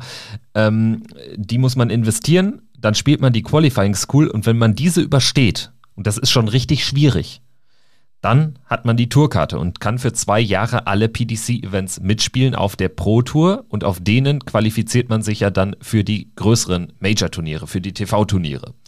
Und wenn man es bei der Qualifying School aber nicht geschafft hat, dann hat man die Möglichkeit als unter 23-Jähriger die Development Tour zu spielen. Das ist eine Turnierserie, bei der eben die jungen Spieler ohne Tourkarte mitspielen können. Da gibt es natürlich nicht so viel Preisgeld zu verdienen, aber es findet auch ein Turnierblock immer in Deutschland statt, einmal im Jahr oder auch zweimal im Jahr.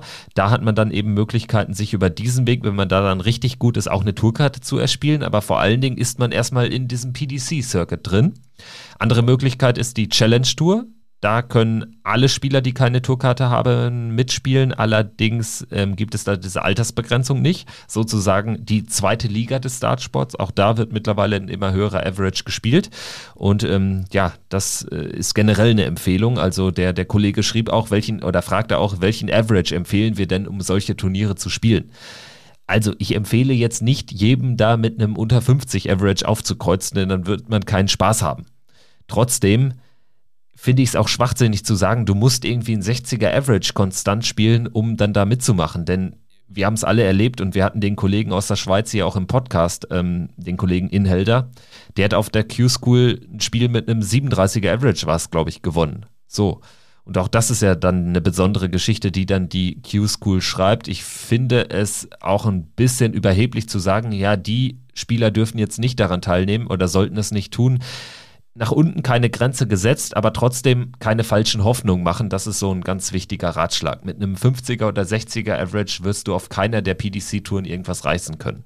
Genau, das ist auch dieses Faszinierende, was ich immer wieder erlebe bei der Q-School, beziehungsweise dann auch Development Tour und Challenge Tour. Das Niveau schwankt natürlich sehr stark, aber auf der anderen Seite ähm, sollte man auch irgendwie nicht einführen und zu sagen, es dürfen dann nur Spieler irgendwie ab einem bestimmten Average mitspielen, weil es gibt immer wieder verschiedene ja, äh, Schwankungen in deinem Spiel, die natürlich bei manchen Spielern weniger ausfallen, bei manchen Spielern größer. Und es gibt Fallon Sherrock unter anderem, die, die spielt auch reihenweise über 90, dann hat sie aber auch teilweise mal Partien drin, behind closed doors, wo sie unter 70 spielt. So, und aber der, der Unterschied ist eben, dass das bei Fallon Sherrock sehr selten vorkommt und bei anderen Spielern dann eben diese Schwankungen größer sind. Nur das macht eben auch den Reiz dann von solchen Turnieren aus, wie Development Tour, wie Challenge Tour, dass du eben auch mit ein bisschen Losglück in der ersten Runde, vielleicht auch in der zweiten Runde dann auf Spieler triffst, die deinem Niveau entsprechen, vielleicht sogar noch ein bisschen drunter liegen und dann gewinnst du eben mal eins, zwei Runden, spielst ein bisschen Preisgeld bei einem PDC-Turnier ein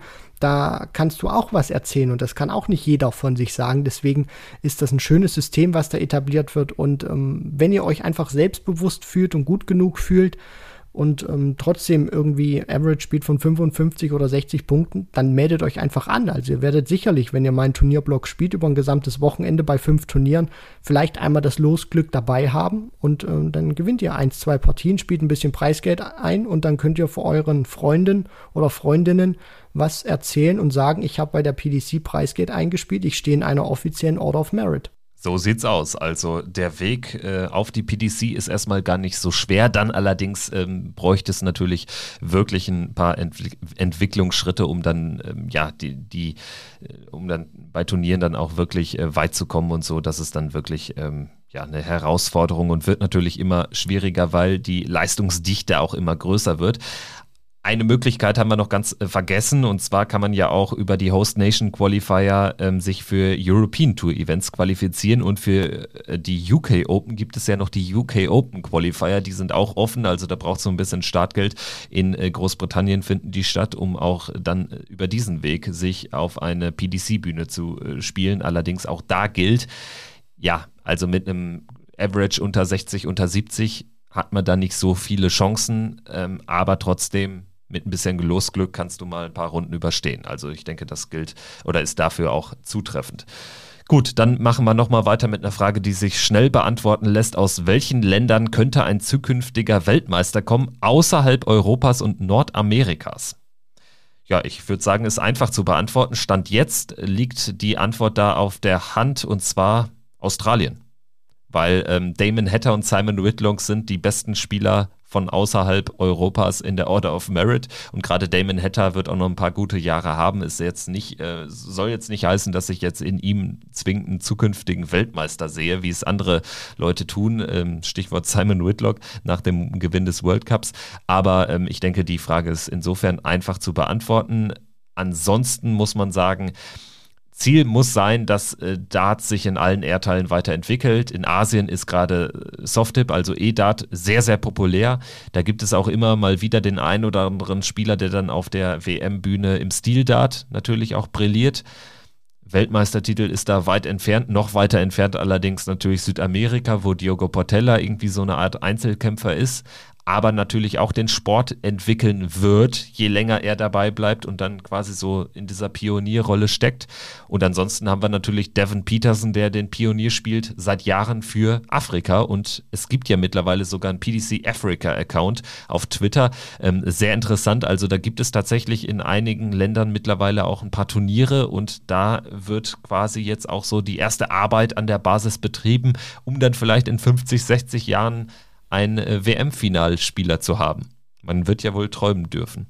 Ja, das ist gar nicht so unrealistisch. Also, dass diese Vormachtstellung der Europäer beziehungsweise dann der ähm, Spieler aus England, Wales, unter anderem Schottland, dann natürlich die Niederlande ähm, so weitergeht, da werden schon punktuell dann einzelne Spieler reinstechen. Bei den Nordamerikanern sehe ich großes Potenzial, dass da wieder ein Topspieler nach John Part, dem dreimaligen Weltmeister, heranwächst. Da ist sehr viel Potenzial, aber auch gerade so die, die ältere Garde, wenn du dir mal so Leonard Gates anschaust oder auch David Cameron, der das Senior Masters gewonnen hat. Das sind ja auch trotzdem Spieler, die 50 plus sind und weiterhin richtig Hunger haben und sehr viele Turniere zocken wollen. Deswegen, da wird sehr viel nachkommen und die junge Generation wird da auch durch solche solche Spieler gepusht, weil die eben noch gar nicht satt sind. Die Australier, sehr spannendes äh, Thema, muss man auch wirklich beobachten, wie das mit Damon Hatter dann weitergeht. Und ähm, ein Kontinent möchte ich dann noch ähm, nennen, weil du jetzt Australien gesagt hast, Kevin.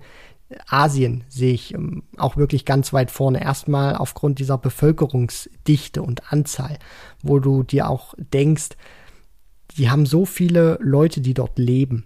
Da muss doch einer dabei sein, der richtig geil zocken kann, der auch wirklich diesen Kampf mit den ganz Großen da vorne aufnehmen kann.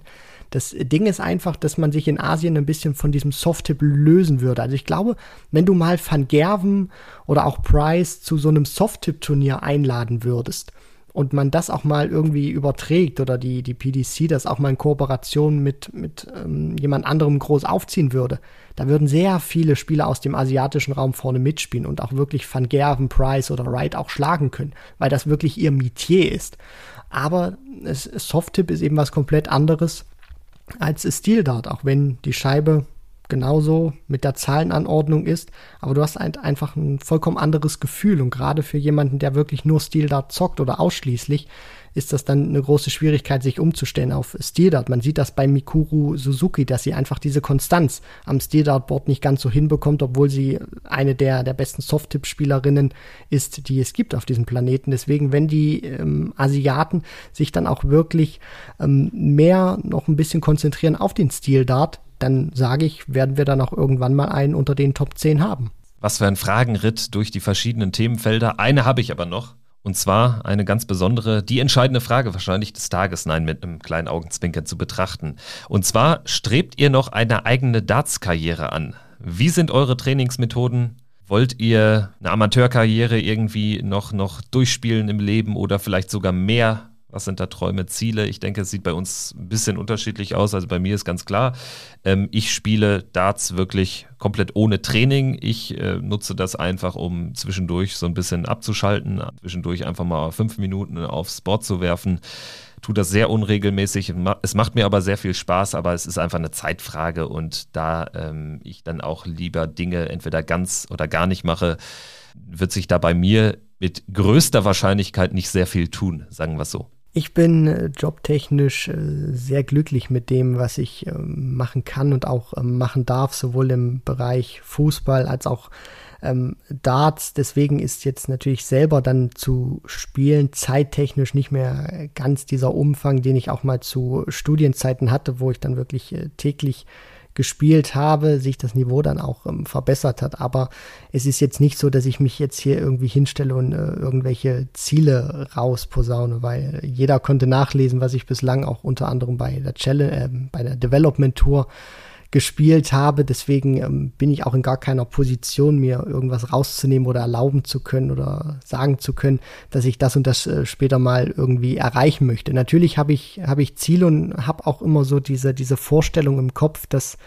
jeder auch wirklich äh, das erreichen kann, was, was er möchte. Also ich stelle mir zum, zum Beispiel die, die Frage, stelle ich mir immer wieder im Kopf, wenn Michael van Gerven so solche Ergebnisse einfahren kann, warum kann das jeder andere nicht auch, wenn er sich hinstellt und trainiert? Natürlich muss man da auch andere Faktoren noch mit berücksichtigen in der Phase, aber es ist jetzt nicht so, dass ich hier mich irgendwie hinstelle und jetzt sage, in zwei, drei Jahren oder in zehn Jahren will ich das und das und das machen.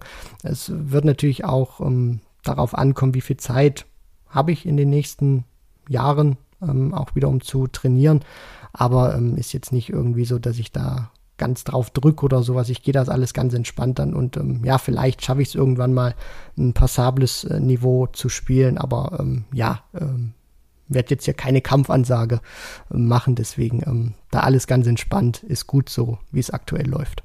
Soweit, so gut. Ich denke mal, das soll es für heute gewesen sein. Jetzt haben wir eine Reihe an Fragen abgearbeitet. Es hat sehr, sehr viel Spaß gemacht. Es war mehr als ein Abarbeiten. Es war wirklich ein teilweise Schwelgen in Erinnerungen, wenn es um Lieblingsspieler geht. Es war aber auch ein Blick in die Zukunft, ein äh, kreatives äh, ähm, Nachdenken quasi so im laufenden Prozess hier. Ich hoffe, es hat euch auch gefallen da draußen.